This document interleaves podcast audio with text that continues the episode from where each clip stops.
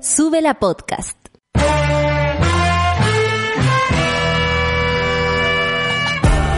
Cuando despiertas en otra sintonía, ves las cosas que otros no ven. Si a veces sientes que estás viviendo en Mordor, o como diría mi abuelita, te sientes como chancho en misa, este es tu lugar. Bienvenido al grupo de contención más diverso de la historia. Para ser parte, solo debes escuchar al resto, participar a tu manera, reír fuerte y comprometerte a buscar más misioneros para esta comunidad. Agarra tu taza y sírvete un buen café con nata, que ya está aquí nuestra guía espiritual, Natalia Valdebenito. Buen día, monada. ¿Cómo se encuentran? ¿Cómo están este día lunes? Otro día lunes. Eh, no sé cómo lo estarán viviendo, no sé cuántos monos, cuántas monas han vuelto, cuántos mones, han vuelto a su trabajo o, a, sus actividades. Me encantaría que me lo contaran. Por ejemplo, sé que la Orfe hoy día volvía a trabajar eh, y me gustaría que también me compartieran el sentimiento de hacerlo. Hay muchas personas que tal vez sienten que es un relajo, eh, otros sienten que lo necesitaban otros se sienten inseguros porque a través de sus trabajos no les dan la seguridad que, valga la redundancia, sobre lo que estamos viviendo, que es una pandemia. Esto sigue. En otros países tal vez las cosas se están solucionando, en otros países tal vez la cosa llegó a un pic tan alto que ya no les parece demasiado la cantidad de enfermos siquiera ni, ni de muertos, vas como anulando tu capacidad de, de sorpresa. Pero en este país, en este pequeño país, sin recursos además para sobrevivir a cualquier cosa, lo que está ocurriendo todavía está ocurriendo. Y eso es lo preocupante. Por eso eh, para nosotros es tan importante darles el ejemplo desde nuestras casas haciendo nuestro programa. Sabemos también que hay muchas personas que les encantaría hacer esto que estamos haciendo nosotros. Ya ustedes también en los podcasts los lo, lo, apañamos. Y a la gente que está con insomnio, también estamos apañando, porque escuchan a la hora del queso, ya a esta hora duermen los pobres. Les mandamos un abrazo entonces al corazón a los que están durmiendo hasta ahora porque no les dio para más. Un saludo a mi pareja. Nos vamos a empezar con el café con nata. Las hoy día se hoy día está más helado claramente aquí en la zona central. Eh, Siempre eh, en el norte es distinto, la cosa en las noches se, se, se, se, pone más frío, pero en el día va a estar piola, porque 23 grados solamente en Iquique, va a estar helado en todo Chile, ¿ah? Y en el sur está lloviendo, oye, pero a la antigua, fuerte, fuerte, fuerte. Eh, hoy día en Santiago van a haber 21 grados, en Iquique, como les decía, 23, Valparaíso 19, Rancagua 21, nadie se acuerda de Rancagua, nosotros sí nos acordamos de Rancagua ahí. Rancagua siempre como abandonado, como si no existiera. Aquí nos acordamos, Rancagua, 21 grados van a tener. En Talca, le mandamos saludos a Talca, a toda la gente que queremos de allá, 18 grados, y en Osorno, 15 grados. También Osorno, como que nadie se acuerda, Osorno. Bueno, yo me acuerdo de mi amiga de Coyay, que ya sí, cada uno puede recordar a sus amigos o a su familia en otra región. Que lata estar lejos en este momento, pero bueno, al parecer nos estamos acostumbrando. Bienvenido a, a, la vida de la gente que viaja y no ve a su gente en mucho tiempo. Me acordaba de mí. De, de mí el año pasado, sí, porque ahora no vamos a poder viajar quizás hasta cuándo. Bueno, la Clau dio las cifras, eh, 13.331 contagiados en Chile, de un total de 2.994.690 en el mundo. En Chile a mí me sigue pareciendo excesivo, siempre podría ser menos, sobre todo pensando, como le decía hace un rato a la Sol, que nuestro país es pequeño. O sea, sí se pueden controlar ciertas cosas. Aquí lo que falta es voluntad y empatía. Bueno, la OMS insiste en que no hay pruebas de que los recuperados de coronavirus no puedan infectarse de nuevo ni infectar a otro de nuevo. Insiste con esto. Pero, eh, qué bueno que existe el registro, qué bueno que existe esta gente que está ahí atenta. El otro día vi un video donde el gobierno se desdice a sí mismo. Nosotros no hemos hablado de carnet de sanidad y dele. Hablaron. ¿De dónde más sacamos la idea del carnet de estar sano de coronavirus si no fuera por el mismo ministro que lo propuso? Así que no me vengan con cosas, señora Daza. Tengo mejor memoria que usted, a pesar de lo que usted cree. Sin dar detalles sobre su origen, el presidente recibió con bombos y platillos, oye, y un show en el aeropuerto, 72 nuevos ventiladores mecánicos, siempre buena noticia leía al CONMET decir que con 72 ventiladores mecánicos nuevos es posible armar aproximadamente 5 UCI más. Entonces sí es importante lo que ocurre. El punto es que no sabemos de dónde vienen, cómo los consiguieron y de qué se trata esta situación porque no es un show traer ventiladores, lo estamos haciendo para salvar la vida de las personas. Así que espero se mantenga esto siempre, bueno, difícil pedirle pudor a nuestro gobierno, ¿no? Confirman que el primer caso de COVID-19 en menor del centro del Sename. No sabemos si es el primer caso, pero es el primer caso confirmado. Obviamente nosotros estamos siguiendo la noticia de lo que ocurre en el Sename. Yo estuve conversando el fin de semana con la gran Pati Muñoz, no sé cómo más decirle que no sea la gran Pati Muñoz, y me decía que realmente están muy desesperados a propósito de este, de esta situación. Ani, eh, servicio de inteligencia y eh, lo que es el Sename. Vamos a tal vez conversar con ella esta semana, si no la próxima, pero la tenemos cerca para al menos preguntarle todo lo que queramos, porque este es un tema que sí nos preocupa. Parece que no solo nosotros nos estamos preparando para octubre, también la represión se prepara para octubre. Se veía venir y Codina lo dijo. Puente Alto es, vas a ser el foco más grande de COVID, de contagios de COVID-19 en Santiago al menos. Y además en Chile, porque supera a Temuco en contagiados. Veremos si mañana por fin le dan cuarentena total a la zona de, a, la comuna de Puente Alto, porque por lo que sabemos ahora es la mitad, como si pudieras evitar algo de calle a calle. En fin, Codina lo dijo, ¿ah? Él ya avisó. Y en el caso Gustavo Gatica, que por supuesto nosotros no soltamos, Fiscalía investiga a un informado que sumarió eh, eh, en sumario oculto de carabineros. Aquí ocultaron información y ¿saben qué? La cosa se empieza a destapar. Por fin. Bueno, en cualquier otro momento llamamos a nuestro querido fiscal Gajardo. ¿ah? Lo que pasa es que lo vamos a dejar descansar de nosotras para que nos sienta que estamos siendo demasiado... Eh, eh, cargante.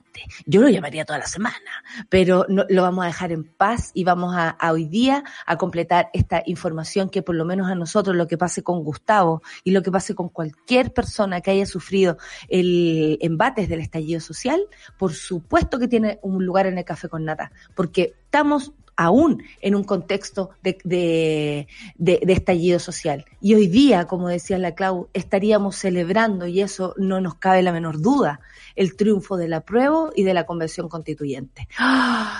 Ay, para eso después tenemos un invitado el señor Baza, ustedes saben, este señor que ha estado dando pero un montón de información que ha servido de tanto para entender de lo que se trata la Constitución y por qué ahora no podemos hacer ciertas cosas que colaboran ¿cierto? Al, al, a, la gallá, al pueblo, a todos, a todes, y no podemos eh, dar el siguiente paso. ¿Por qué? Porque existe la constitución, fíjense, la constitución que queremos derrocar con un plebiscito democrático donde podamos demostrar nuestra voluntad.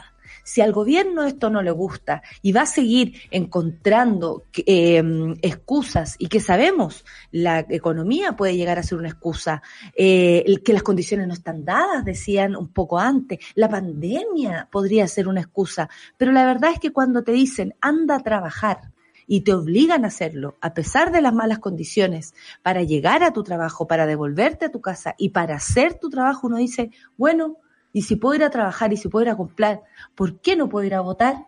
¿Vamos a tener que ir a votar al mall para que esta gente se aguante? No, pues hijo, hacemos las votaciones en el mall. ¿Cuál es el problema? Si la cosa es votar, votamos igual. Son las nueve con once minutos y vamos a escuchar la nueva canción de Gianluca junto a Love G and My God. ¿Qué es esto? No me canso. Ay, yo, no me caso. Eh, entendí yo. Y dije, no, pues este está niño, hijo, ¿cómo se va a casar? No me canso. Yo tampoco. Y no nos vamos a cansar de decir, apruebo una nueva constitución. Café con Natenzuela. Estoy loco y está loca.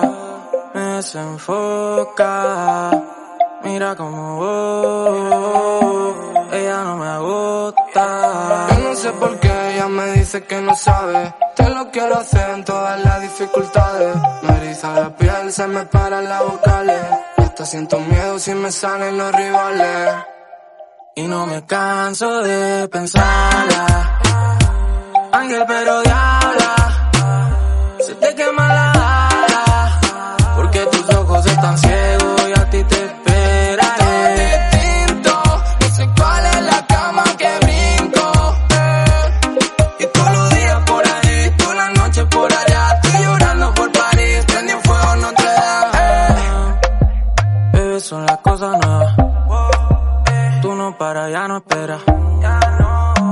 Responsabilidad ajena. Ella no quiere tener más pena. Tiene toda la prenda. Ocupa toda la agenda. Ella es fly, no es moderna. Perdido entre sus piernas. Yo no sé por qué ella me dice que no sabe. Te lo quiero hacer en todas las dificultades. Me eriza la piel, se me paran las vocales. Hasta siento miedo si me salen los rivales. Y no me canso de pensarla. Ángel, pero diabla. Se te quema la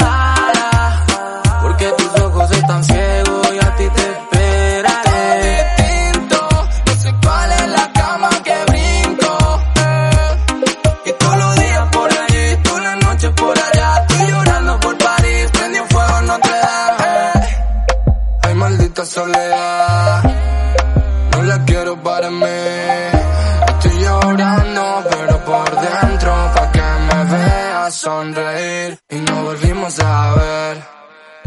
Y yo no supe qué hacer. Pero esta no lo dudé, no, no. Supe que era mi mujer, oh, oh. Yo no sé por qué ella me dice que no sabe. Te lo quiero hacer en todas las dificultades. Me eriza la piel, se me paran las vocales. Hasta siento miedo si me salen los rivales.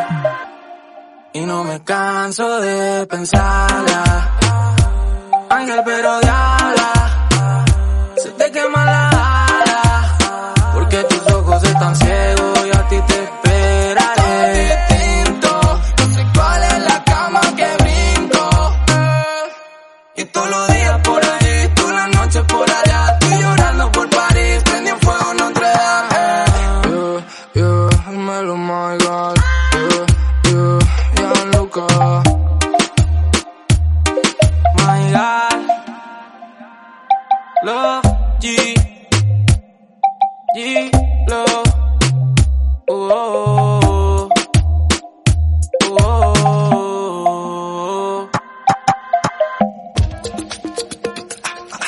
Yo no me canso de votar, no me canso de votar, Solcita, ¿cómo habríamos estado votando este el fin de semana que pasó? Yo ayer pensaba todo el tiempo, a esta hora estaría yéndome para San Miguel, porque tú sabes que yo sufrago por allá. ¿Tú dónde sufragas? Yo sufrago en Santa Cruz. Bienvenida, Solcita, esta mañana. ¿Estás con la voz dañada? ¿Qué te pasó?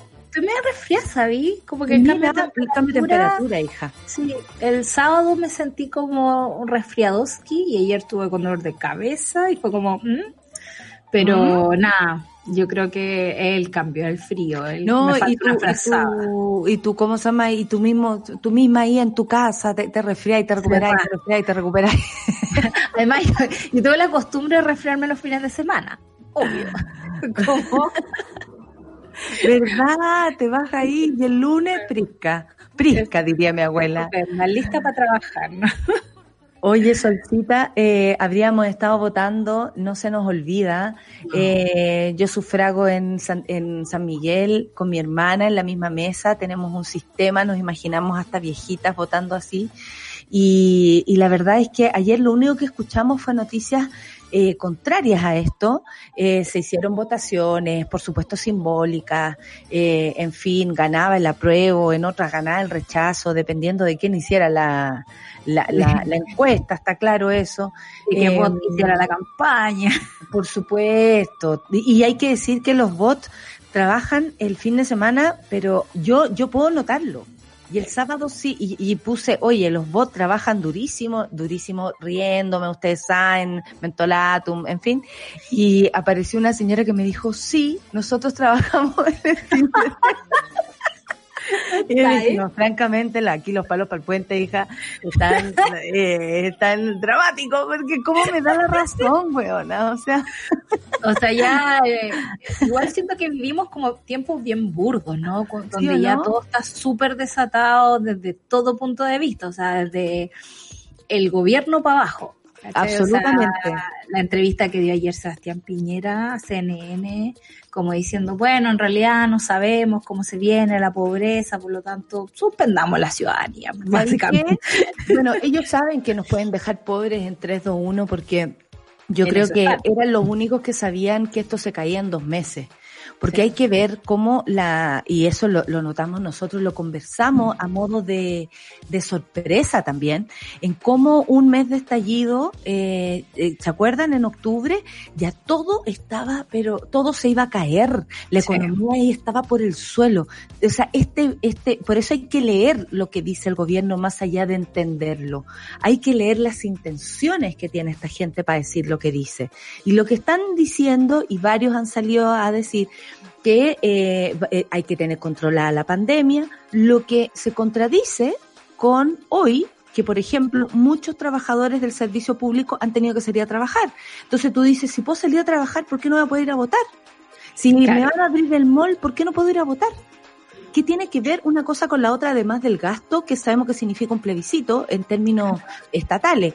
Pero por otra parte, tú dices, bueno, si eh, eh, se va a gastar en lo que nos va a llevar a un proceso democrático de decidir nuestro país lo que quiere para el futuro, me parece que es plata bien gastada. Si es por eso. Pero ahí el, ahí el donde se, digamos, claro, ahí viene el percolado, digamos, de esta actitud y este relato, ¿no? Eh, del gobierno que tiene que ver con con, con, ser selectivo, ¿no? ¿Qué, ¿Qué, defino yo por democracia? ¿Qué defino yo por crisis? Eh, yo les voy a asignar, digamos, la pobreza eh, como tema, por lo tanto hay garantías, no sé, ciudadanas que no deberían correr durante este tiempo. ¿Por qué hay un gastadero de plata, ponte tú, con respecto a, la, a las cosas que ya se están preparando para el plebiscito, cuando, por ejemplo, no sé, el, el, el registro civil puede hacer esas mismas cosas de forma gratuita? Entonces, ya vemos, digamos, muchas cosas de este gobierno que a mí me preocupan mucho y que tienen que ver con la plata. O sea, la mañana la tuve que cortar, pero fue, porque, no quería romper la radio, básicamente. Claro, porque no quería romper la radio, pero tuve que cortar a la ministra Saldívar, eh, uno por insoportar, y dos porque tenía que probar el, micrófono acá, ¿no? Eh, pero ella está como súper tranquila con la opción de que los chilenos están entrando en un periodo de pobreza eh, está consciente de, porque los conductores de cooperativa le preguntaban, eh, ¿usted cree que hay una necesidad de un ingreso mínimo de acuerdo a las capacidades de cada familia, no? Porque no solo es una persona la que vive en esa familia y todos tienen distintas necesidades. A lo que ella responde, bueno, sí, en realidad lo tenemos como súper pensado, pero también hay que ser súper realista y ver que Chile no puede estar gastando plata en eso. Entonces, digo yo, ¿cuándo, la plata se va a gastar en la gente y no en pinturas en el centro para tapar el piñera culiao, ¿cachai? Onda. Porque ayer yo estaba como un poco enojada. Qué lindo, necesitaba decirlo, necesitaba escucharlo y si no lo decía, lo escuchaba. Eso, dice, eso, eso, olviden, olvídenlo. De repente se me pasó por la cabeza si estará Don Suela escuchando hoy Es un garabato, prometimos no decir garabato. Es un, garabato en sí mismo. Sí, como que te, podís, no sé, como eh, pegar en el dedo chico el pie, piñera culea, ¿cachai? Como ya, ya pasó a ser, pasó a ser otra cosa, pasó a ser un concepto. Un claro. No, no, no, detengamos ahí. la semántica misma del asunto, ¿no? Bueno, eso. Y ayer que estaban pintando el Museo de Bellas Artes, que también quería hacer testimonio, ponte tú, de, de los... Eso es en contra del mismo museo, entonces. Claro, no sabemos cuál es la situación del museo, pero... Eh, prioridades. esas son las prioridades, prioridades, ¿cachai? O sea, de verdad hay una batalla ideológica Sí, si nos vamos a gastar toda la plata, que sea en ventiladores mecánicos, en abastecer de insumos a, enfermeras, enfermeros y médicas y médicos, a, a por ejemplo, a, a, explicarnos de qué se trata este gasto que se hizo en el espacio de riesgo, porque si es por esa cantidad de dinero, con esa misma votamos, hijo. Entonces, uno también se pregunta eh, hasta dónde son capaces de llevar la mentira porque también hay que decir la mentira, que es lo que le vamos a preguntar a nuestro, a nuestro, a nuestro invitado del día de hoy. Eh, eh, lo de, lo del plebiscito es un bluff para que la gente se quede tranquila o es realmente algo que este gobierno estaría capaz de hacer, sería capaz de hacer porque pueden atrasarlo, atrasarlo, atrasarlo y achiclarlo y, y, a nosotros no se nos va a ir el espíritu, porque eso es lo que piensan, que la gente se cansa, que la gente se aburre de la temática. Y no, cuando hoy día conversemos de todas las cosas que están atrapadas a propósito de la constitución y que no podemos avanzar y que no podemos vivir mejor por la constitución que tenemos hoy, eh, creada en, eh, bajo cuatro llaves en dictadura, entenderemos también la importancia de cambiar eh, esto tan importante como la carta fundamental de cada país. Oye, a todo esto. Eh, eh, el mundo en todo caso está muy controvertido, eh, como nos dijeron el otro día, la misma Isquia, o sea, si tú encontrás que en Chile estamos hasta el hoyo, imagínate cómo está el resto. Porque en Estados Unidos la gente se puso a tomar desinfectante, no sabemos si se lo hizo en Aperol o Porque no. lo decían con tanta, estaba en una reunión de trabajo, tú sabes, mi nuevo trabajo, ya después voy a contar sobre eso. Y, Aunque ya salió en el diario. Sí, ya salió. El, eh, estábamos hablando y de pronto dicen, pero mire, dice alguien muy preocupado, la gente en Estados Unidos se está intoxicando porque está porque se tomó un, y, y hubo como un silencio y yo dije, ¿sabéis qué? Que se tomen la weá de desinfectante también. ¿Sabéis que me llega la rabia? Porque esa es la gente que votó por el huevón, que prefiere creerle a una persona como esa, con esos antecedentes, porque yo siempre los he invitado a ver documentales sobre Trump y Trump nunca ha sido distinto. Él no cambió gracias a la presidencia, él no cambió ahora porque, uy, se le corrió una teja. No, el huevón nació así, nació así, tal cual tú lo estás viendo. Entonces, lo que está pasando en Estados Unidos básicamente es como ser víctima de, de quien lo, los dirige y, y además de la gran vergüenza ajena. Yo creo que Estados Unidos nunca había, o sea, había sentido vergüenza ajena con Trump, pero hasta ahora es extremado, encuentro. Se extremó esta situación es demasiado extremo y a, y a, mí lo que me da más cuco es como esta eh, relevar la ignorancia, ¿no? Porque yo siempre he sido muy cuidadosa. de poder incluso. Claro, siempre he sido muy cuidadosa de tratar a la gente de ignorante, no es algo que me guste hacer, porque creo también que todas las condiciones para aprender cosas eh, son difíciles, sobre todo en este mundo. Pero también creo en los básicos y también creo que los gobernantes deberían cumplir con esos básicos. Cuando uno escuchó a Trump el viernes, o antes creo que fue el jueves, hablar de, de que de verdad deberíamos inyectar luz eh, Una inyección de desinfectante. Y una inyección de desinfectante. Oye, pero si el jabón no cura esta weá, ¿por qué no nos inyectamos jabón? Exactamente. Y eh, eh, la cámara hace zoom a la doctora que está al lado de él con una cara de espanto. Hair reaction. Ya. Es atroz. Y después de eso, saber que hay más de 100 personas intoxicadas en Estados Unidos por estar tomando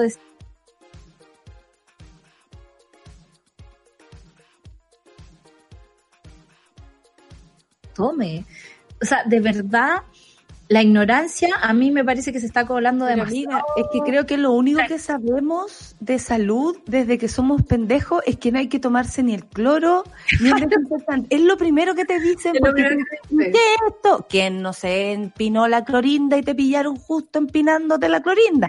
Porque los niños, tal vez las niñas, tienen la curiosidad de ir mm, metiéndose toda la boca, por eso también uno dice cómo van a mandar a los cabros al colegio si es muy difícil que un cabro se controle y no se meta no sé, un fierro del, del metro en la boca.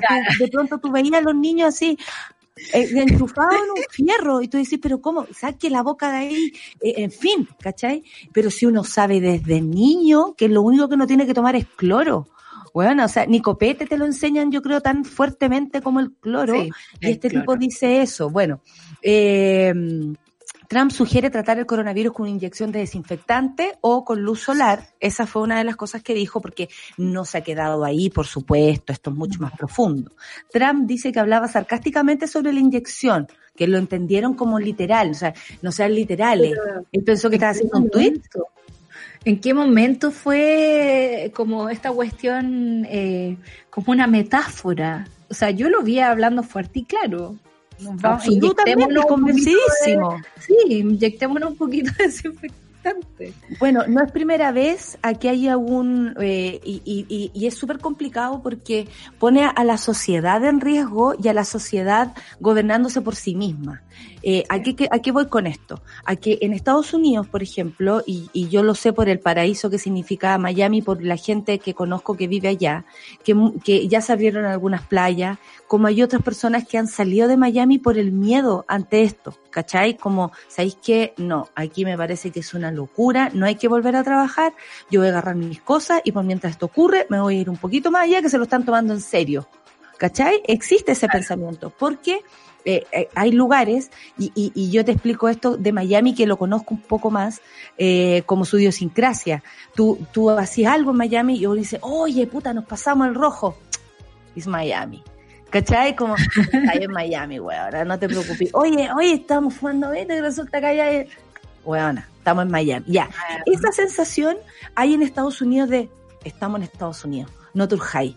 Aquí hay de todo, aquí podemos hacer de todo, aquí la policía llega siempre que la necesitemos, ¿cachai? Pero incluso con, la, con las cifras que tienen, ¿podéis mantener esa actitud, digo yo? A mí me parece lo, lo peor es que empieza a haber como una especie de pelea en, en la ciudadanía porque aparece un montón de grupos de gente diciendo queremos volver a trabajar, esto lo inventó el comunismo, eh, los eh, demócratas, déjenos libres, como si, o sea, perdón, yo también me siento aprisionada por una pandemia, pero no creo que sean las autoridades las que me estén aprisionando, es la misma pandemia la que me hace estar en mi casa.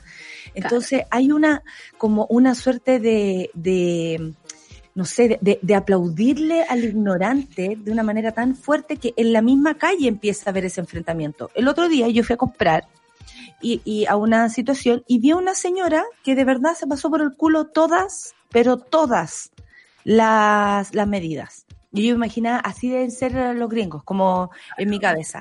Primero que todo, llegó con la cartera, con la eh, mascarilla mal puesta. Ay, no puedo hablar. Y se sacó la mascarilla Ay, sin guantes. Puso la cartera en el mesón. O sea, qué sé yo dónde ella tuvo esa cartera antes. La cartera en las manos. Porque yo no sé por qué necesitaba apoyarse así en el mesón. Y con el Luciano hacíamos cara como, que asco. Ay, esta vieja que... ¿Y ahí por qué da esa impresión? Tal vez no porque ella esté contagiada, sino que uno dice, o sea, esta señora anda tocando así todo. ¿Qué sabe ella lo que tiene esa mesa? ¿Qué sabe ella los, los bichos que le puede traer también? Porque uno también se tiene que hacer cargo de sus propios bichos. ¿Cachai? No, solamente como de, de, de, cuidarse a los tuyos, sino que yo también te tengo que cuidar de los míos. Entonces es eh, finalmente lo que construye una sociedad egoísta, lo que construye una sociedad eh, egocéntrica, como Trump. ¿Cachai? Ahora, yo no sé cómo esto le juega eh, para las elecciones. Yo creo que el, esto sin saberlo eh, le está acabando un hoyo bastante poderoso porque salió John Biden diciendo no puedo creer que esté diciendo esto, pero no tomen cloro. O sea, ya riéndose, ya pasándose eh, tres pueblos. A mí eso igual me, me preocupa, ¿no? Porque fue de esa forma en cómo salió Trump todo el mundo lo tiraba un poquito al chiste. Yo te decía que hay un antes y un después de los periodistas de la elección de Trump, donde antes todo el rato se hablaba como desde el punto de vista de que este tipo es un ridículo, obvio que no va a salir, de repente se encuentran con el que, que cosido ya, que Trump salió, se dan cuenta que los va a dirigir, que hay un montón de personas que votaron por él, que además el colegio electoral estaba de su parte. Entonces, claro, así como... Que se comieron el fraude electoral sin ningún tipo de dificultad. Claro, y me pasa que ahora siento que va a pasar un poquito lo mismo y eso me da miedo, ¿no? Porque también eh, Amnistía Internacional ha dicho, o sea, el, en situación de pandemia se da que los gobiernos se vuelven o más autoritarios o más locos o más desquiciados, y, y voy a usar esas palabras porque es así, digamos. O sea, cuando tenía un, gobernante que manda a tomar cloro a su gente, de verdad, eh, no, no, es sano, no es sano. Pero también no es sana la gente que sale a la calle y dice, porque yo veía los carteles, y era como, no importa si estás contagiado, tienes derecho a salir a la calle, nadie puede ir en contra de ese derecho. Y tú decís, ¿te acordáis de ese debate sobre la libertad de expresión? Que en el fondo... Ah, sí, eh, dejen que hablen los nazis, dejen que hablen... Que hablen todo, que hablen todo, no importa que defiendan la muerte de los niños, no sé. Exactamente. Entonces, en pos hay, hay valores que no deberían bajar sus prioridades, digamos. Y la libertad de expresión y la libertad de acción siempre son dependientes de la persona que tú tenías al lado. O sea, yo a mis amigas no puedo llegar y decirle, oye, loca, ¿cómo, estuviste todo este fin de semana borracha, amiga? No, yo que tú, de verdad lo dejo y es como quizás la amiga está borracha porque es la única forma de lidiar con esto. Quizás tiene un problema y yo estoy pasándome por encima cualquier cosa eh, para poner para imponer mi juicio, por ejemplo. Y, y, eso pasa mucho en, esta, en, en, Estados Unidos y en un montón de lugares, que no es, yo siempre decimos, tratemos de analizar estas cosas porque extrañamente se repiten en Chile. O sea, tenemos un ministro de salud que dice que va a entregar un carnet de inmunidad y después se hace loco frente a todos los medios de comunicación Pero mira, a Paula Daza a decir que nunca hablamos de inmunidad. Bueno, eh, ahí está otra de las mentiras y además de pasar piola, bueno, Trump no va a poder pasar piola y ahí es donde uno eh, le manda un raspacacho a los mismos americanos. ¿Cómo podéis votar por una persona que hable esta hueva? Por ejemplo, en enero del 2016, como tú decías, esto no es nuevo, eh, cuando aún era precandidato republicano en la Casa Blanca, se jactó de la lealtad de sus votantes, afirmando que podría dispararles.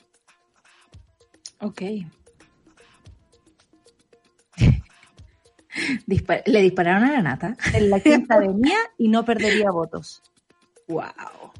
¿Cachai? La frase pronunciada en un acto de campaña en la ciudad eh, de Iowa lo provocó, por supuesto, altas críticas. Pero salió electo. Ahí quedaron, ahí quedaron las críticas. Por eso te digo, también existe esta idea de la pachorra, ¿no? De que el tipo, porque puede ir en contra de todo, eh, es bacán. ese tipo de personaje. Sí. ¿Qué le hecho, gustan las personas, esos hueones déspotas? Eh, el, neoliberalismo lo único que nos enseñó fue que la gente con plata tiene más derecho que tú. Sí, de hecho a mí me, llama mucho la atención. Eh, hay un comercial de una ferretería en, eh, en una radio que yo escucho y es como, porque sabemos que tu trabajo no para, nosotros tampoco paramos. Y es como, ok, estamos en estado de emergencia, en cuarentena, amigo, como Oye, están pasando hartas cosas en el mundo, así como este señor mandó a ponerse una inyección de cloro, de jabón, no sé, de alcohol gel, supongo, se le habrá ocurrido. Yo, y después dijo, lo tomaron literal, lo tomaron como una broma.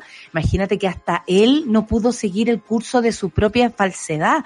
Nunca había pasado, creo, porque todas las veces salía jugando. Aquí no tuvo la posibilidad de, seguir haciéndolo. Bueno, en Brasil también, por ejemplo, eh, la amenaza de impeachment a, a, Bolsonaro. va rudo, porque este fin de semana, más encima, el viernes, eh, salió Moro, quien era uno de sus secuaces y quien lo fue en, en la primera época. O sea, gracias a Moro, de alguna manera, eh, como lo hemos explicado acá, Bolsonaro es quien es ahora en Brasil.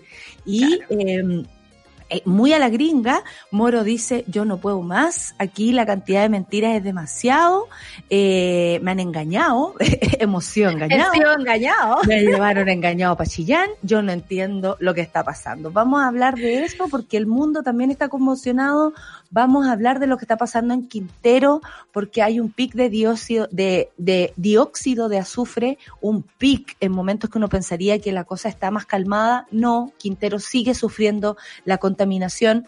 Eh, y, bueno, vamos a hablar también que la OMS ha insistido que no hay pruebas de que los recuperados de coronavirus no pueden infectarse de nuevo. y así múltiples cosas más. Son las 9 con 36. Esta es una nueva canción de liricistas. Mira, y están con el. Y los nombres que se ponen estos hueones. ¿Cómo quieren que los nombres en el, en el, en el escenario, oye? Eh, y con Guille, y Utopico. Utópico. ¿Ut- ¿Utopico? ¿Se llama? Utópico. no, no, No, me salió como mi abuela, me salió como mi abuela, perdón. Me salió- mi, mi abuela, lo que pasa es que mi, mi abuela se está apoderando de mí en este minuto. Quédate en casa, se llama tiempo para reflexionar. Eso, vamos con tiempo para reflexionar. La clase se ríe. Con los liricistas que a mí por lo menos me encantan. Café con la Venezuela. Liricistas en la casa y tú también. Yeah. Poder reflexionar.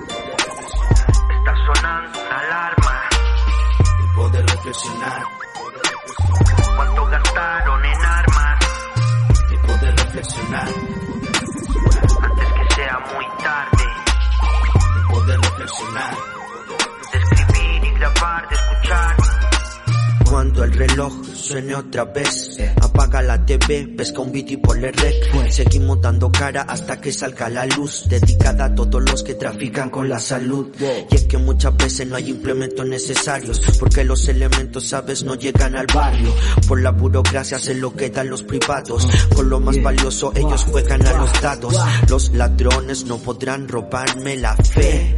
Así empieza felicidad. Con mis brothers hacemos el aguante RAP. Es resistencia en esta crisis. Mantente atento, hermano, bien despierto. Ojos abiertos, consciente del momento. Toda crisis trae un recordatorio de fragilidad, una lección de humildad, una oportunidad de cambio. Poder reflexionar, Está sonando una alarma. poder reflexionar, ¿Cuánto gastaron en armas? poder reflexionar, Antes que sea muy tarde. Poder reflexionar. De escribir y grabar, de escuchar. en base a las recomendaciones del comité de expertos, informamos. Es, es cierto que nosotros tenemos uno de los mejores sistemas de salud. Estamos hoy día bien. Tenemos entrenamiento,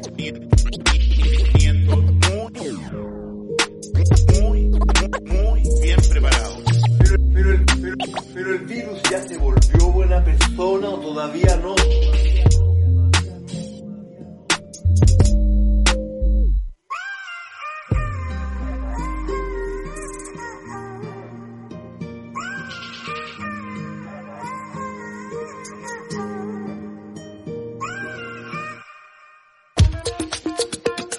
Ahí estaba el gran utópico. Oye, no se me va a olvidar, ¿ah? No se me va a olvidar. Qué feo.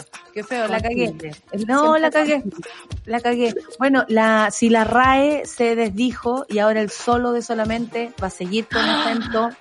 Vamos para adelante, Chile, si se puede. El solo de solamente, yo sé que eh, éramos muchos nerds los que lamentábamos que el solo, el solo de soledad era sin acento, el solo de Claro. solamente es con acento. Claro. Y, y de pronto la RAE dice no, el solo para allá o Son para todo acá igual.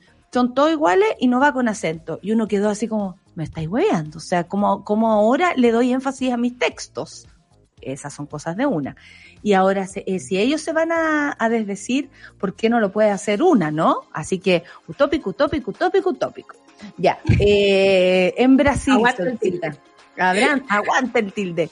En Brasil eh, está quedando la, la grande realmente porque, bueno, fue llamativa la forma en cómo el presidente de Brasil, Jair Bolsonaro, eh, se hizo parte primero de, eh, es muy Trump lo que él hace, que es como desdecir a las fuentes de, de, eh, internacionales de salud, como la OMS, pasárselas por cualquier parte, pero también una mirada frente a esto de soberbia, de decir, yo aquí, eh, nosotros acá somos poderosos, acuérdate que él decía que los brasileros por el cuerpo que tienen, porque son deportistas, se iban a poder salvar, o sea, Bien Un cercano al, al cloro, digamos, inyectado. bien cercano al cloro, así como Bolsonaro y el cloro está- está muy cerca.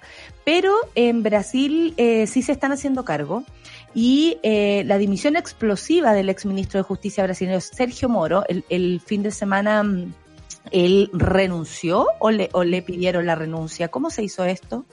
está súper nebuloso todavía, al parecer. Sergio Moro no es ningún aparecido en la política brasileña, digamos, es un tipo con... Que se lo digan a Lula, mi amor.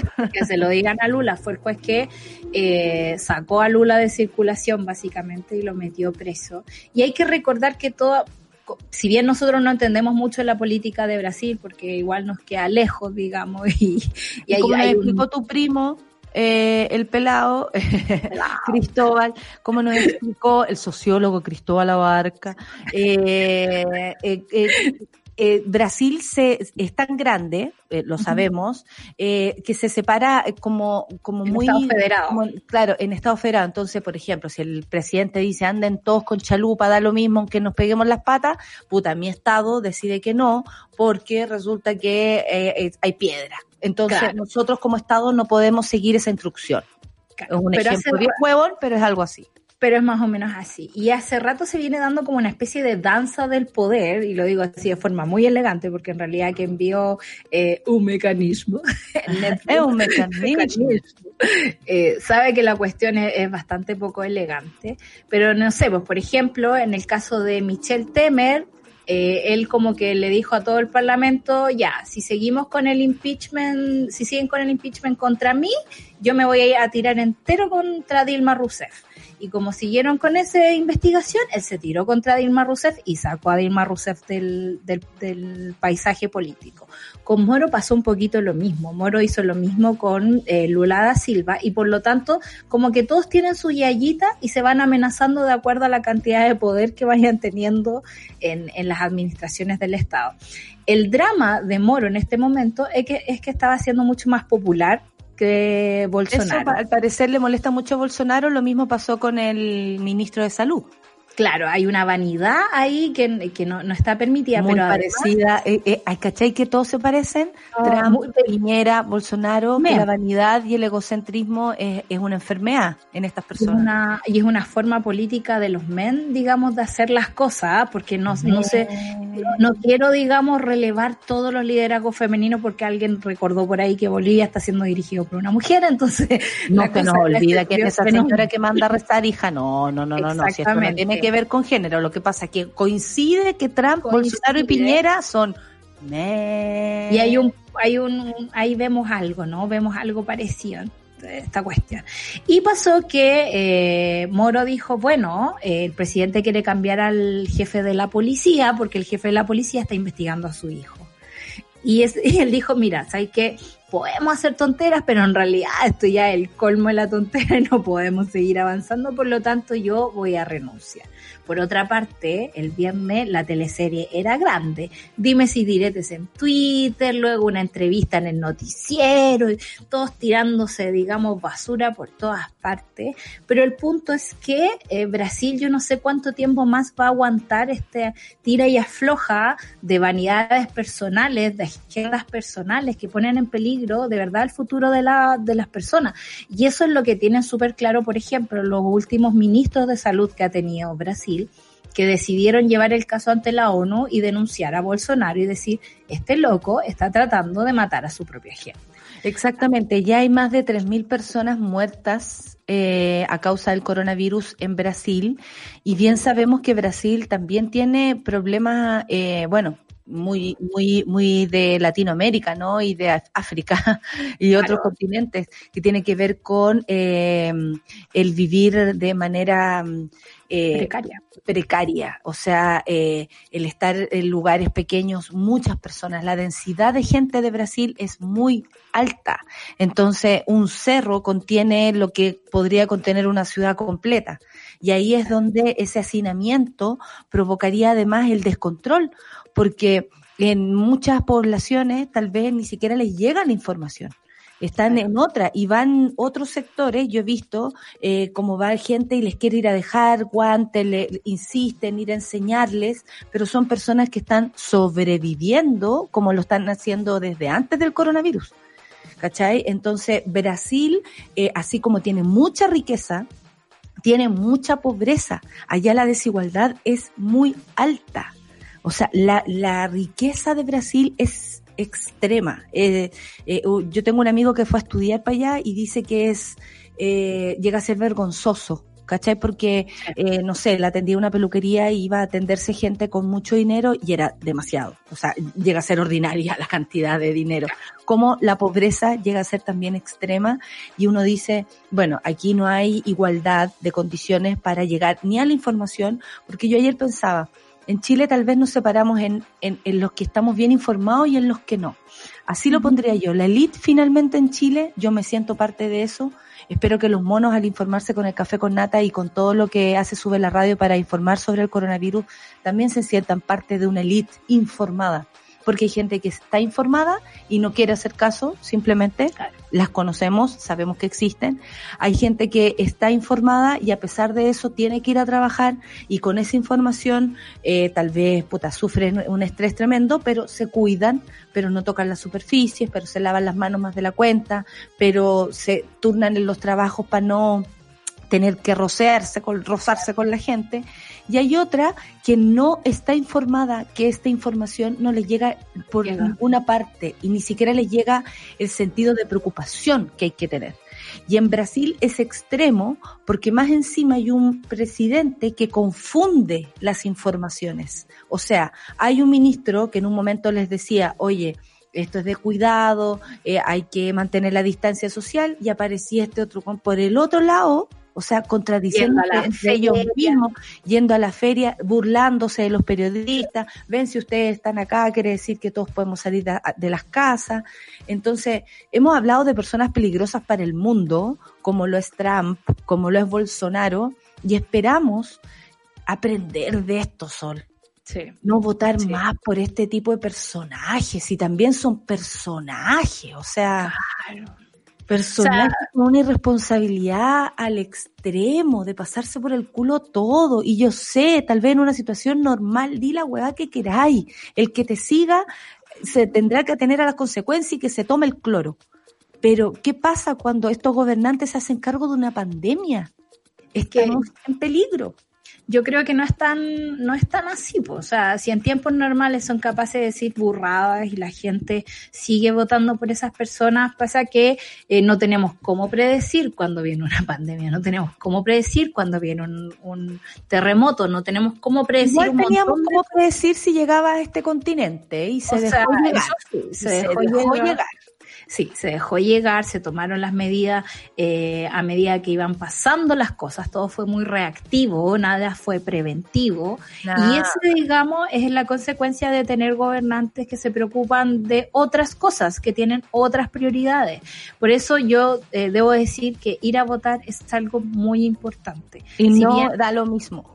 No da lo mismo. Tenemos eh, años, años acumulados en el cuerpo de decepciones, digamos, de votación, de, entender que los políticos siempre nos dieron la espalda, que llevamos una historia tremenda de abusos por parte de ellos, digamos.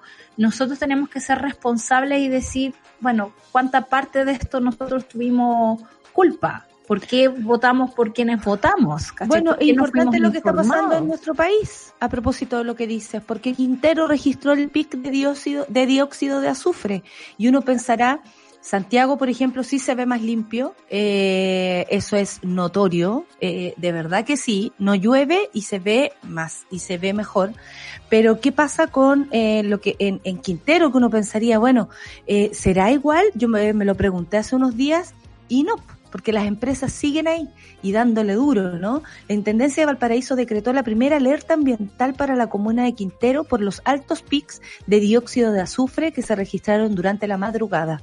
En total fueron dos pics de contaminación. El primero de uno eh, entre las una y las dos de la madrugada. Imagínate, esto quiere decir que aprovechan cuando las personas, comillas, están durmiendo, porque tú podrías no estar durmiendo también y un segundo entre las 2 y las 3 de la madrugada con un repunte de dióxido de azufre en un 608 eh, por eh, metro cúbico. Yo no sé cómo se podría decir de CO2 por metro cúbico. Eh, Debido a esto, la Superintendencia del Medio Ambiente envió una delegación de, de fiscalización, de, felicitaciones, Como los libros del Compín, decís tú. Claro, se me, cru- me crucé con, con, el, con el ministro Mañalich. Don, felicitaciones. Eh, luego de que se decretara preemergencia y alerta ambiental en Quintero durante dos horas para verificar la aplicación de los planes operacionales. El intendente Jorge Martínez informó que tras finalizar el episodio de contaminación cerca de las 4 de la madrugada y hasta el momento hay niveles, dijo, absolutamente normales. Qué increíble cuando te acostumbráis a vivir para- en la mierda. Claro. Porque eso es. Es eso. Es Acostumbrar a tu región a vivir en la mierda. Yo escuché al intendente hablar y me pareció súper soberbia la forma en cómo se refería al, al, al tema de la contaminación. Eh, hablaba de, bueno, esto pasó, pero ya, ya pasó. O sea, yo no sé de qué se quejan un poco más. Y, y no podemos entender cómo en un país como Chile, que se supone cuida a sus habitantes, permitimos tener zonas de sacrificio y gente expuesta a estos niveles de contaminación día a día. Eh, si tú te das cuenta, los horarios son eh, horarios raros, digamos, de cuando hay Horario, horario, digámoslo, eh, turbios. Claro, en un estado ¿Sí o de no? emergencia donde se supone que nadie debería estar trabajando de noche, menos las máquinas por último, como déjalas descansar un rato. Eh, pero tenemos el problema de que la mayoría de la gente que está trabajando ahí eh, tiene familiares en el gobierno, digamos, tiene, son cuñados de... eh, Hola y- Carolina Schmidt, la peor Claro. presidenta de la COP que se haya podido decidir en algún momento. Que, no- que- que imagínate, yo tengo mejor inglés que esta galla y yo que no estuve en el San George como probablemente, o en las Ursulinas, como esta gente. ¿Sabéis qué, Sol? Me parece importante lo que dice Manuel Pizarro, dirigente del Movimiento por la Infancia de Quintero y Puchuncaví. Él emplazó al gobierno a cumplir el compromiso hecho ante la ONU tras lo ocurrido el 2018 y manifestó su preocupación de que el nuevo episodio pueda afectar a la zona durante la pandemia del COVID-19, porque si a esto le sumamos el contexto en el que estamos, por su, porque el, el, perdón, el intendente fue, eh, claro, el superintendente, el intendente regional Jorge Martínez lo dijo así, oye, pero si esto siempre ocurre, Sí, entre abril y, y- y octubre la contaminación aquí es súper alta, así que acostúmbrese si nosotros comemos mierda hace tiempo, como si esto hubiera que aceptarlo, ¿no? Como que es el Claro. desde. Bueno, eh, quiero hacer un llamado, dijo Manuel Pizarro,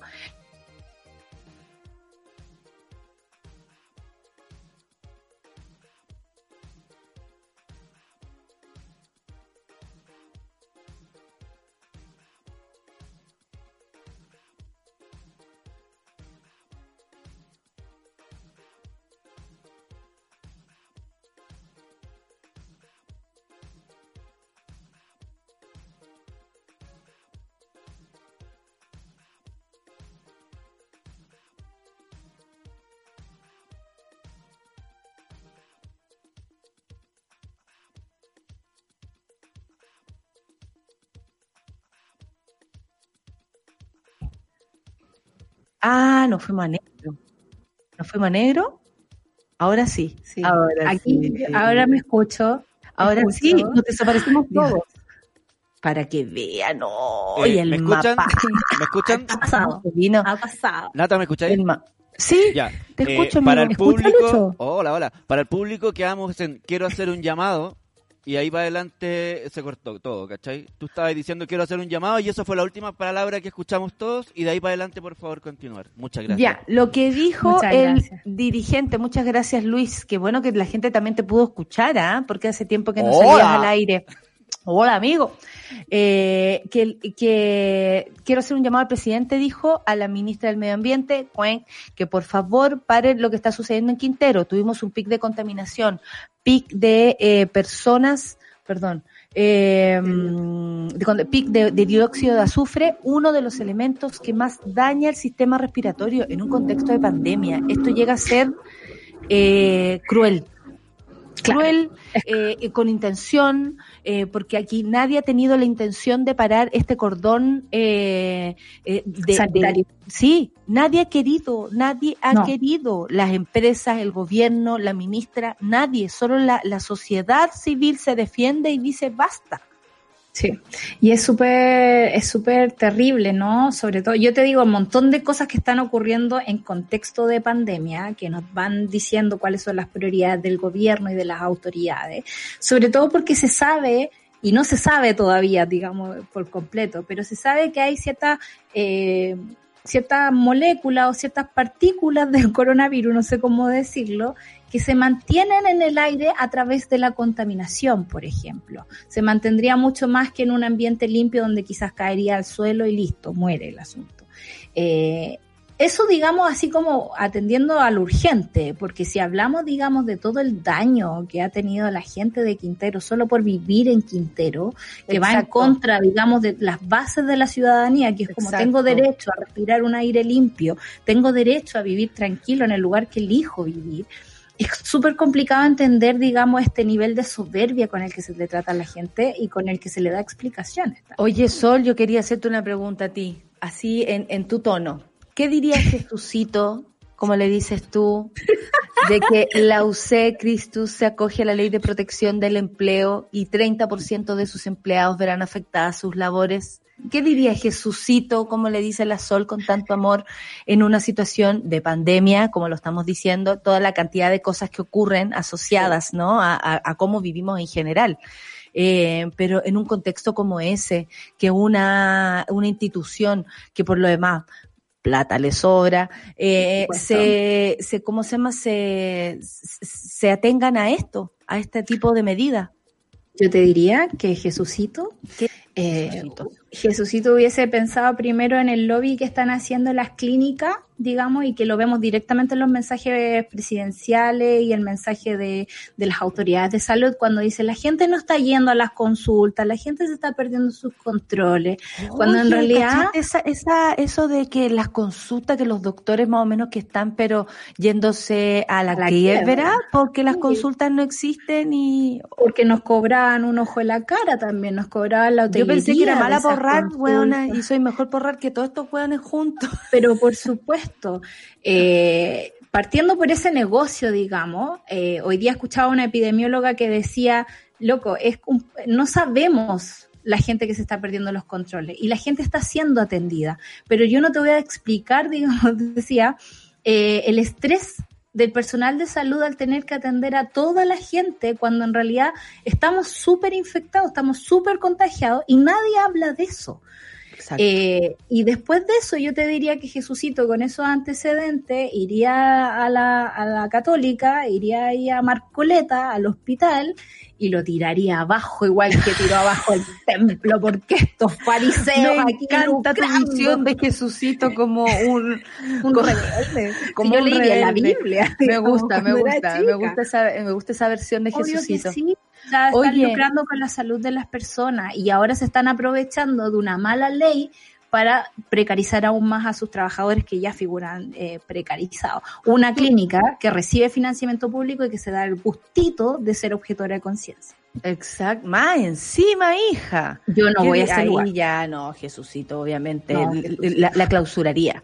Sí. Jesucito de, Oye, eh, y atienden como el eh, como, como el utópico, en el, como el utópico a los alumnos. como el utópico, ahora se va a llamar así.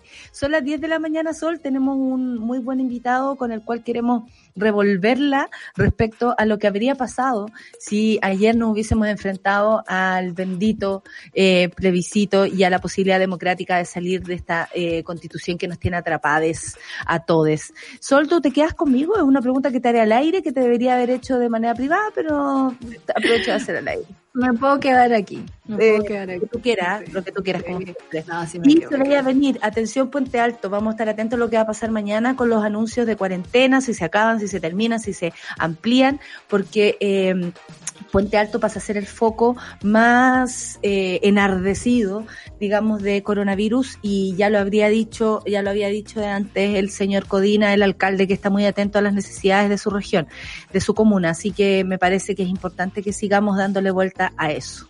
Son las 10 con un minuto. Nos vamos a ir. Ahora anda a saber tú con lo que me van a salir de canción. No, sí, hace rato que no tenemos un nombre normal de canción. No, nadie. A mí me, me Y aparte que me, me pongo, claro, y se me nota como la vejez cuando leo más encima. Ah, Utopico. No, ya. Muy bien. La nueva de Cali Ushis, a quien nos perdimos por eh, la pandemia. Si no habría estado por aquí en Chile durante esta época. I want war. Ok. ¿Queremos guerra? Ok. Eh, eh, yo personalmente, no. Hoy día voy por la paz. Hoy día, hoy día nomás. ¿ah? Café con nata en su vera.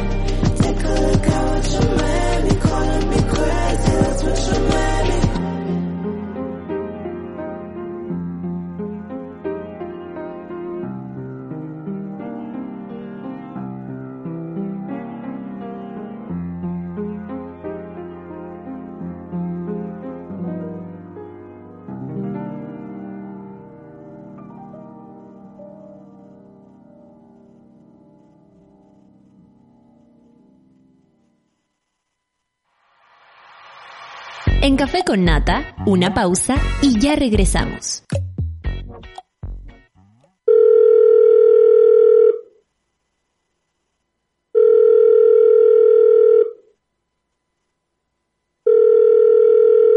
En la mayoría de los casos de abuso sexual durante la infancia, la víctima puede llegar a esperar hasta 20 años para atreverse a hablar. Ayúdanos a que no tengan que esperar ni un día más. Hazte socio hoy en www.paralaconfianza.org para que ninguna llamada quede sin contestar. Fundación para la Confianza. Escudo Ámbar es una cerveza diferente a las demás. Su cuerpo es robusto, con carácter. Tiene un color cobrizo que la hace distinta. Y malta caramelo para un sabor tostado único.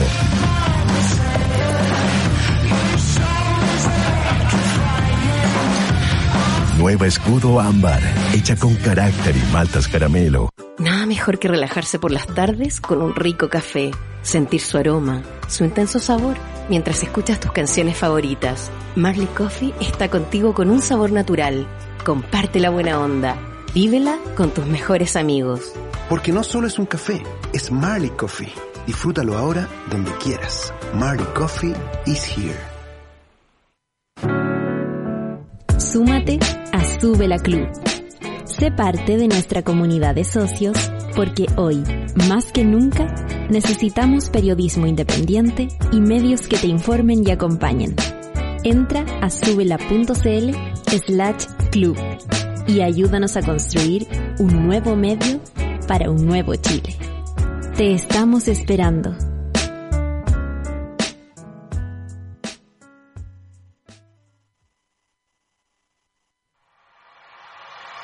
Ya estamos de vuelta en Café con Nata. Café con Nata y tantos otros programas son posibles gracias al apoyo de los socios y socias de Subela Club. Hoy más que nunca Chile necesita comunicación y periodismo independiente. Por eso queremos agradecer a Carla Valdivieso, Felipe Páez, Macarena Grau, Betty Astudillo, María José Carvajal, Catherine Méndez, Sebastián Campos y tantos más. Porque te necesitamos para seguir creciendo, hasta socio y socia de este medio que soñamos juntos. Ya lo sabes, subela.cl slash club. Tómate el tiempo para conversar, que en Café con Nata es lo que hacemos ahora junto a un nuevo invitado. Estamos con un nuevo invitado y yo quiero agradecer porque justo es el día para hablar contigo, Jaime Baza. Es el día de Jaime Baza, así le podríamos poner. De eh, ¿no, ¿No has pensado en lo que estaríamos haciendo después de un plebiscito el día de hoy? Yo creo que el día de ayer lo pensamos todo el día, ¿no? Me estaría levantando, me estaría yendo a votar, me estaría Sí. sirviendo una cosita. Bueno, mira, primero que todo, eh, muchas gracias por la invitación. Espero que el café esté, esté calentito hoy día, Sí, sí, sí. A pesar de todo. a pesar de todo. No, mira, yo creo que estaríamos celebrando hoy día sin ninguna duda. Ah, Yo creo que el, el- el- el apoyo popular al apruebo eh, fue mayoritario desde el principio, eh, hasta que curiosamente las encuestas dejaron de preguntar si estaban a favor o en contra de la nueva constitución. Pero el, apoyo al apruebo estuvo siempre en torno al 85, incluso 90%. De repente empezó a bajar y después dejaron de preguntar en las encuestas. Así que creo que si hubiésemos tenido plebiscito ayer, eh, hoy día estaríamos festejando el apruebo y preparando ya las campañas electorales para la elección constituyente. Oye, yo te presento como si fuéramos todos amigos y la verdad es que me faltó decir que tú eres un abogado constitucionalista, por lo mismo eh, es hoy que queremos hablar contigo porque ayer habría sido el plebiscito a propósito de la nueva constitución y estábamos pensando con la Sol eh, cómo en, en este tiempo que tenemos para hacerte preguntas, cómo, cómo te presento a Sola Barca, editora, periodista, eh, una amiga. Y eh, eh, eh, ¿cómo, cómo, cómo resumirlo, ¿no? La necesidad de una nueva constitución, sobre todo en un contexto de pandemia. ¿Qué es lo que has notado tú que en este contexto de pandemia eh, se- no se ha podido hacer, ¿cachai? Eh, por culpa de tener la constitución que tenemos. Porque sabemos que no se pueden cambiar, no sé, sueldos. Sabemos que no se pueden subir ciertas cosas. Sabemos que no se pueden bajar las cuentas. Sabemos, y todo en base a la constitución. Entonces, para que más le quede claro a nuestro público por qué necesitamos una nueva constitución, qué es lo que no se, no, no se ha podido hacer porque tenemos la constitución del 80. Mira, yo creo que varios y varias llevamos preguntándonos un poco lo mismo en este tiempo, porque eh, esta situación de excepción que, que ha significado la pandemia nos llegó, no nos llegó en el vacío, nos llegó de repente, llegó después de cuatro o cinco meses de movilización súper intensa, donde estábamos todas pensando de alguna manera puertas adentro, o sea, como, como pensándonos de nuevo, tratando de reflexionar junto con otros, junto con otras, recuperando espacios públicos.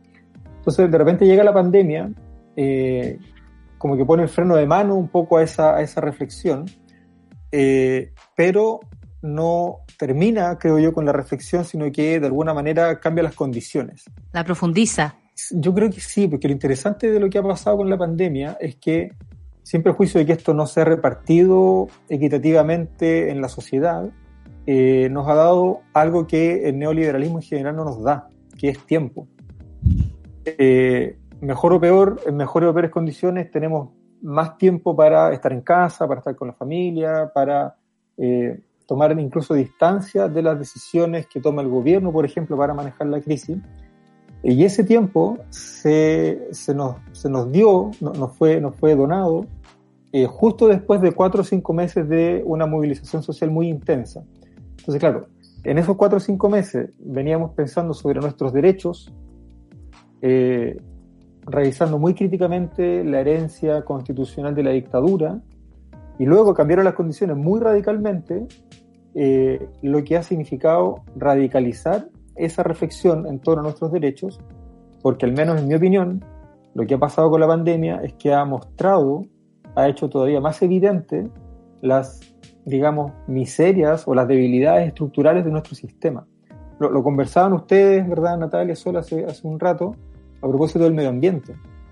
Mm. Lo que ha pasado con el medio ambiente, creo yo que es lo mismo que ha pasado, por ejemplo, con trabajo, salud, educación, vivienda, agua, eh, seguridad social. Porque más allá de la gestión de crisis que pueda, que pueda llevar adelante el gobierno, más allá de lo mejor o peor que lo esté haciendo, lo cierto es que estructuralmente hay debilidades muy importantes en materia de trabajo. Nuestras relaciones laborales se fueron al carajo. 300.000 personas despedidas en un mes, ¿verdad? Y no sé cuántas más con sus trabajos suspendidos. Eh, la seguridad social se fue al carajo. Perdimos, hasta, que dejaron de informar, habíamos perdido 25 mil millones de dólares en los fondos de pensiones. 25 mil millones de dólares. Para que, para que nos hagamos una idea, la construcción del hospital Gustavo Frique, aquí en la ciudad de Viña del Mar, costó, hasta donde sé yo, 150 millones de dólares. Y los fondos de pensiones perdieron 25 mil millones de dólares. Lo propio ha pasado con el agua. Acá en la región de Valparaíso hay localidades importantes donde vive mucha gente donde no hay agua potable. Entonces, claro, lo que ha, lo que ha terminado pasando es que, más allá de la gestión del gobierno, hay eh, estructuras que le dan forma a nuestra convivencia democrática, a nuestra convivencia política, que venían siendo revisadas con ocasión de la, del estallido social, de la revuelta popular que está ahí el 18 de octubre, pero que ahora se han intensificado. Se ha hecho todavía más evidente, por Sí. ejemplo, que la Constitución tiene que reconocer la vivienda como un derecho, porque hay familias que no tienen la posibilidad de contar con espacios suficientes para guardar cuarentena. De repente hay familias que comparten departamentos de 50, 60 metros cuadrados donde viven dos y a veces tres familias. Entonces, claro, yo creo que más allá de lo bien o mal que lo ha hecho el gobierno, Ujú. hay una, hay una debilidad estructural en, en lo que se refiere al sistema de protección de nuestros derechos, que son los que finalmente nos dan, le dan sentido a nuestra vida, le dan, le dan como forma a nuestra, a nuestra vida. Sí, de hecho con la Sol estábamos hablando de eso. ¿Cómo desaparece? ¿Cómo era Sol la pregunta que tú la, la sabes? Eh, eh, que, o sea, que siento que también tiene que ver con, con esta imposición de estados de emergencia que también pasó en octubre, que sentimos un poco que se suspende la ciudadanía mientras nos tienen encerrados en las casas. Y yo atribuyo, digamos, esta debilidad del sistema que tú dices, que todo es tan frágil, que todo se acaba en un mes, que todo se va por la borda, todo se va al carajo. Y, y frente a esa suspensión de la ciudadanía, que uno tiene como un sentimiento en el corazón, ¿no?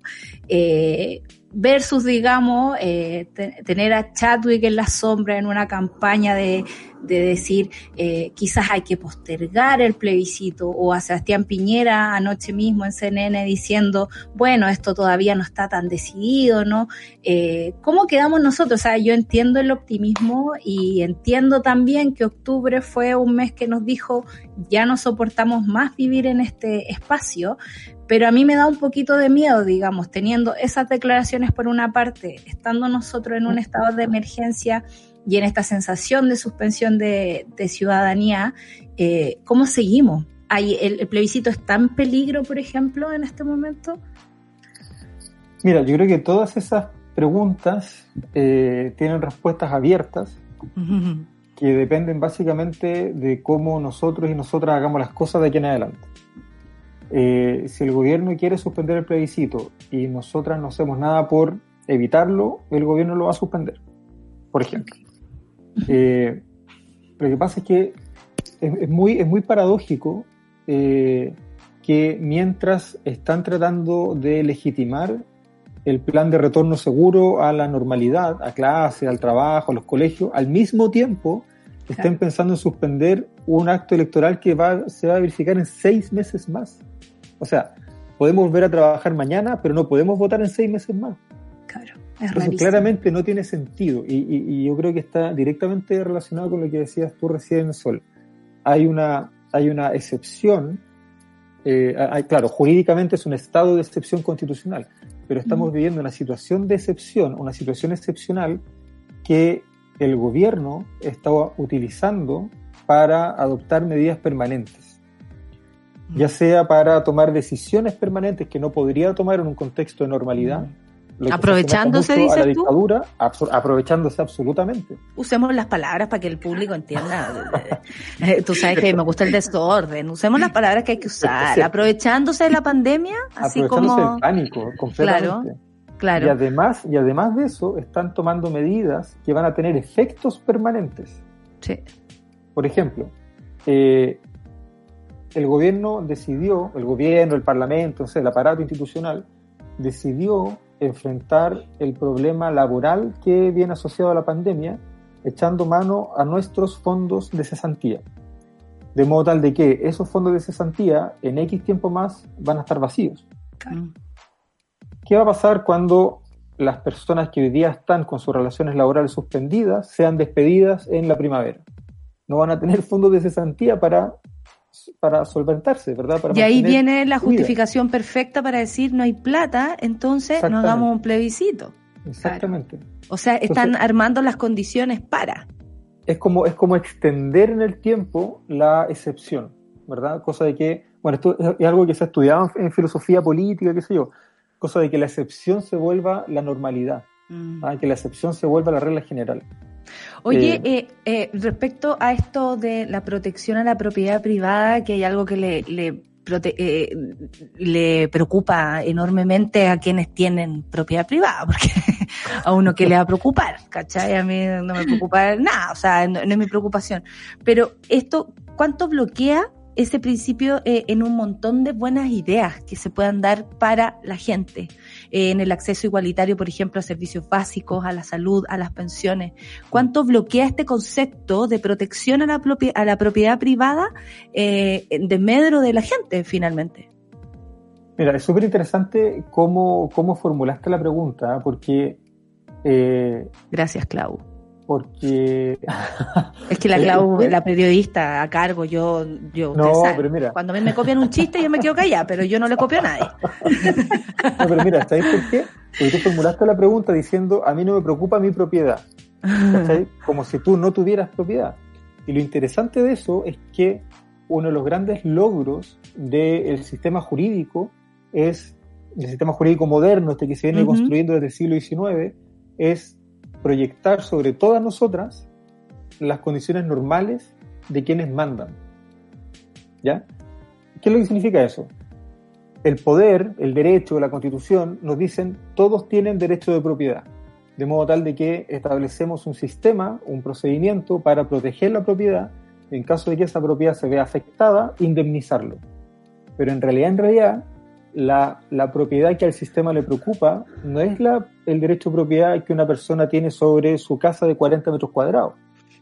Es la propiedad que tiene, no sé, el gran propietario sobre las acciones de alguna gran empresa o de los El agua. fondos de las tierras que tienen en el sur, del agua, ¿verdad? Del agua.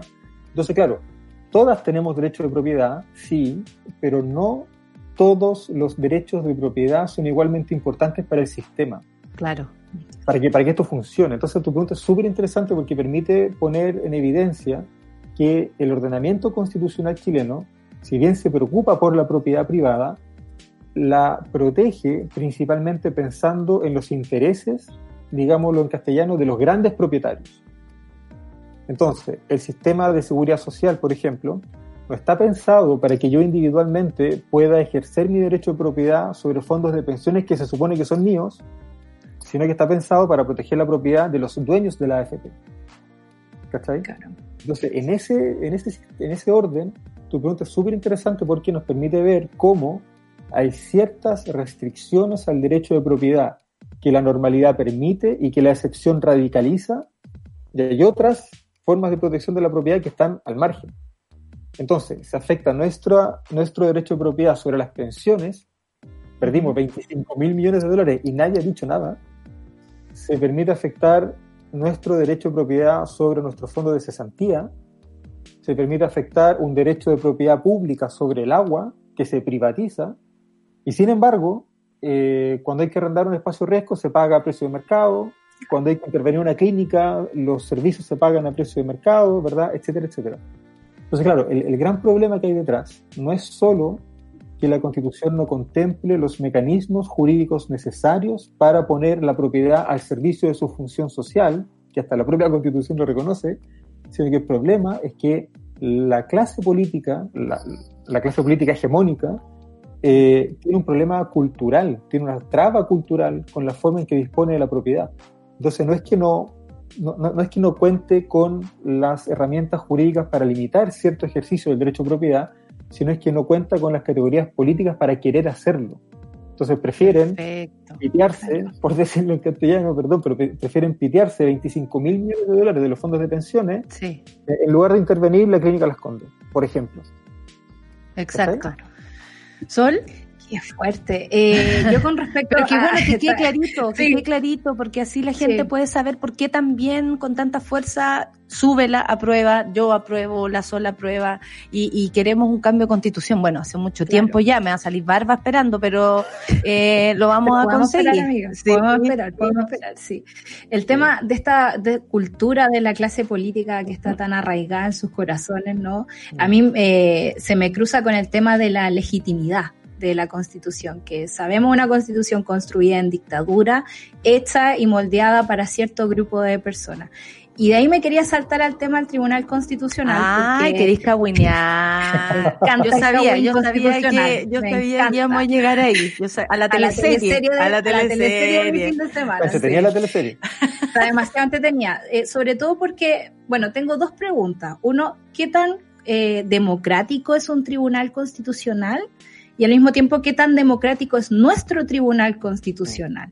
Porque lo que nos pasó, digamos, con esta teleserie no fue solo que lo sacamos del concepto de, ah, el tribunal constitucional siempre el las closet, cosas. claro. Claro, sino que empezamos a darnos cuenta cómo funciona por dentro. Entonces, quizá un tribunal constitucional no es tan malo, quizás nuestro tribunal constitucional está fallando en un montón de cosas. Entonces, esa es la pregunta, ¿cómo, ¿qué tan democrático es? ¿Y qué opináis de la teleserie también? También, suéltala. Vamos a ver aquí el mate. ¿ah?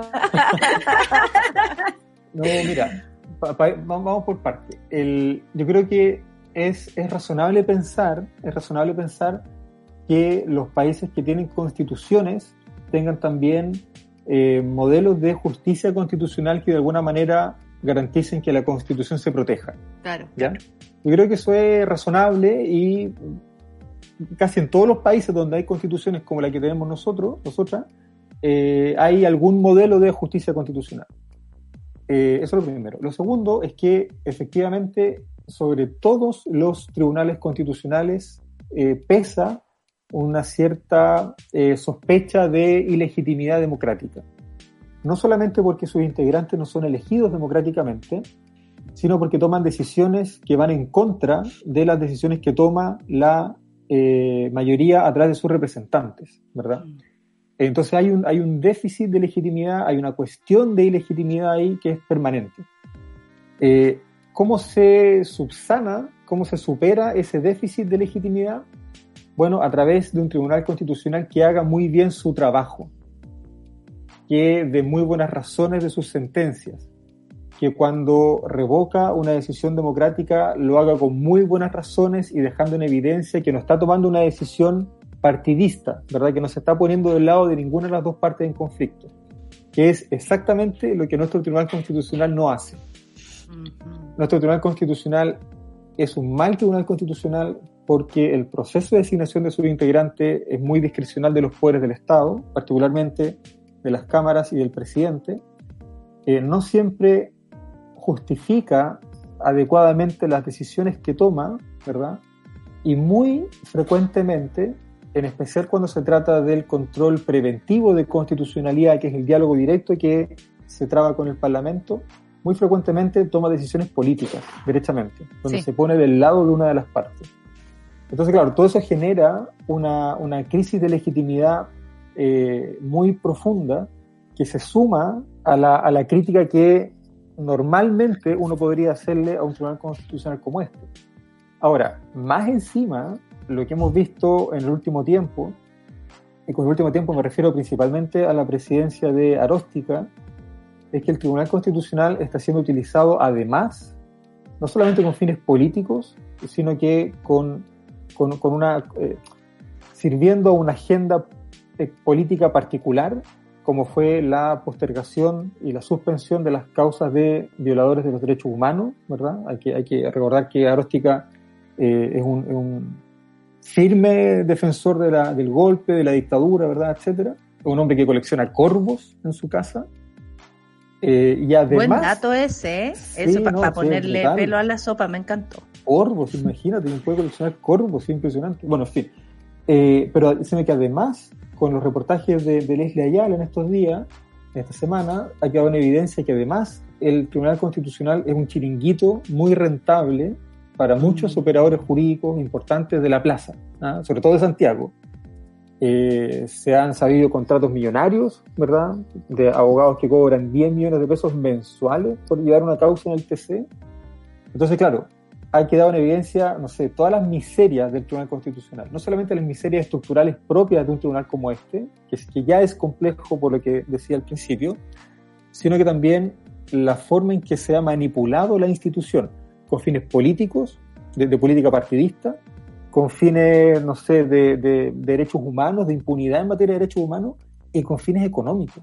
O sea, yo creo que el, el descrédito del Tribunal Constitucional hoy día es, es, es Y, brutal. y la- y las eh, declaraciones de la nueva presidenta eh, versus lo que dijo después el señor Vázquez, eh, porque yo en un momento pensé, "Mm, esta señora como nueva presidenta lo que quiere es limpiar la imagen del Tribunal Constitucional ya alicaído, o sea, todos pensando que el Tribunal Constitucional es el lugar favorito de Jacqueline Van Rieselberg y ya con eso estamos. Eh, de verdad, o sea, eh, la señora creo que, que lo ha utilizado, sobreutilizado, eh, y, y, y, uno dice, bueno, tal vez ella quiere transparentar para eh, precisamente limpiar la imagen en algo a propósito del Tribunal Constitucional. Luego aparece este señor Vázquez, que en esta eh, maravillosa filtración eh, se da a entender que todo lo que dijo la señora Abraham eh, lo hizo por sí sola, que no fue un, un, un plan, digamos, para limpiar la imagen de nada, sino que eh, eh, se, se trata como una deslealtad. ¿Qué te parece a ti ese dimes y direte y en qué podría, en qué podría llegar a acabar? Porque uno dice, van a sacar a la señora Abraham, va, eh, eh, hay posibilidad de sacarla, él dice que renuncie, yo creo que ella no, no lo va a hacer, espero que no, porque me interesa mucho que ella siga ahí.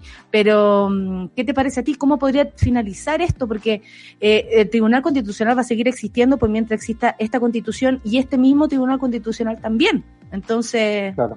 ¿qué se hace?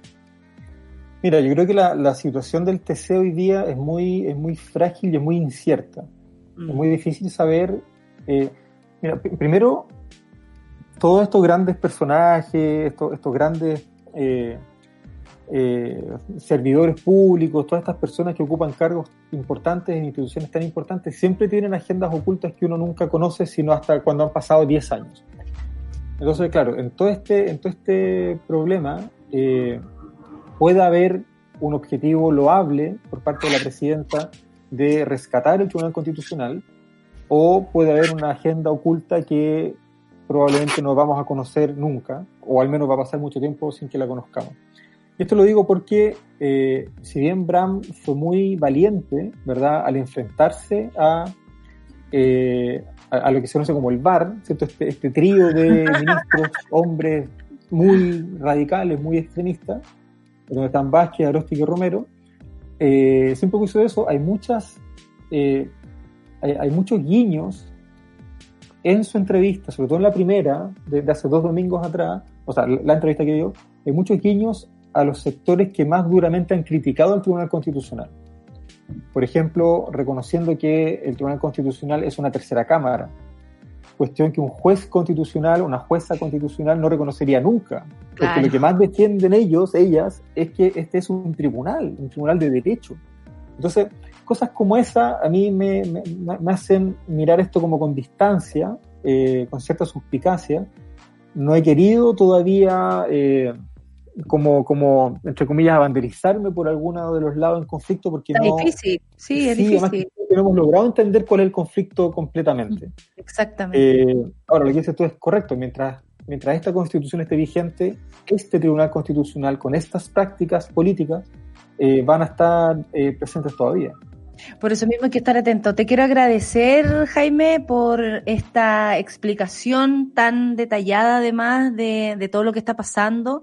Vamos a seguir, como dices tú, eh, si es por el gobierno, tal vez van a detener este proceso de, de cambiar la constitución, pero ahí está el pueblo atento, eh, la radio, como nosotros y otros tantos eh, medios de comunicación también, independientes, por supuesto, estaremos atentos y hinchando para que esto siga. Y nada, pues despídete con algún mensaje, un apruebo, un mensaje al rechazo. Eh, libro, eh, el libro lo claro. podemos encontrar en, en épocas libro. de pandemia, en Busca sí. Libre Sí, y en ¿verdad?